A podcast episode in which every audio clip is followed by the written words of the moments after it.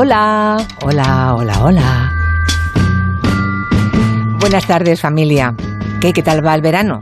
¿Se vacunaron? ¿Se contagiaron? ¿Se divirtieron? ¿Se hartaron? ¿Nos echaron un poco de menos? Ay, como quien no quiere la cosa, estamos inaugurando la decimoquinta temporada de Gelo.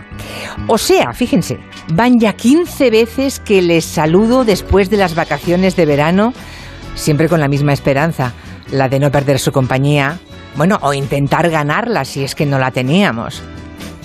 ¿Saben de qué hablábamos hace 15 años cuando nos asomamos por aquí en Onda Cero por primera vez? Pues resulta que europeos y americanos intentaban neutralizar en Afganistán el resurgimiento del movimiento talibán. ¿eh? Ya ven con qué éxito lo hicieron. El mundo rico firmó aquel primer año de Gelo, que fue el 2007, un plan muy ambicioso, un plan de choque para prevenir los estragos del cambio climático. Aquello se llamó el Acuerdo de Lisboa. Otro éxito clamoroso. Acababa de marcharse entonces Tony Blair de Downing Street.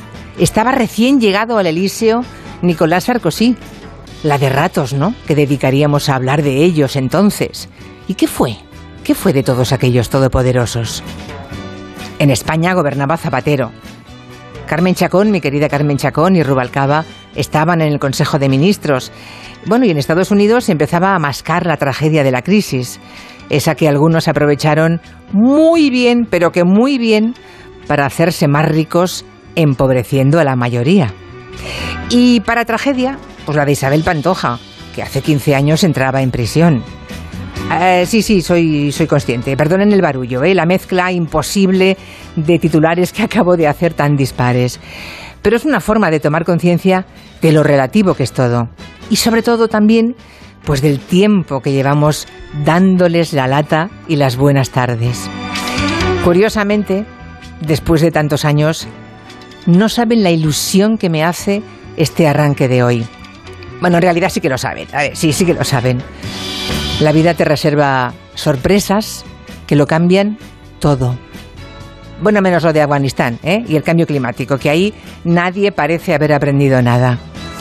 Nosotros, en cambio, intentamos aprender de la última auditoría que nos hizo la audiencia hace un mes y pico, en julio. Y sí, hay algunas novedades, cómo no, pero las irán descubriendo en los próximos días. Si las fuerzas lo permiten, yo les voy a acompañar esta semana, que es una semana de plumieres nuevos, de libretas por estrenar, pero quede claro que es una vuelta provisional, una vuelta cortita, porque tengo una, una última tarea pendiente. Eh, después de la física y la química, como saben todos aquellos que, ya han pasado, bueno, o están pasando por este mismo proceso, pues llega el momento del bisturí, ¿eh? eso que yo llamo el corta y pega.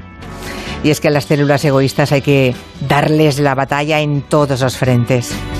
Así que en breve volveré a ausentarme y a convertirme en la oyente más fiel de Gelo y en la fan incondicional de Carmen Juan y de bueno y de todo un equipo entregado lleno de gente buena en todos los sentidos.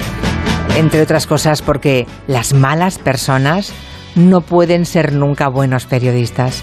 Así de claro lo dejó Kapuczynski. Dicho que por algo era tan sabio. Y como dice un proverbio chino, eh, si te, creo que era, si te caes siete veces, levántate ocho, algo así. Bueno, es un mensaje que quiero compartir con los que están atravesando alguna tormenta, sea la que sea, los que están en algún eclipse personal. Aquí está la radio para, para acompañarles, para hablarles y como escribió un oyente en Twitter, para hacerles reír, llorar, pensar, emocionar, divertir.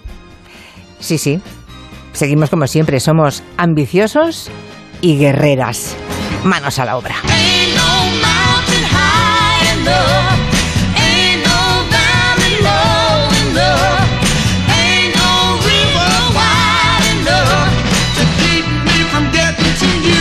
En Onda Cero, Julia en la Onda, con Julia Otero.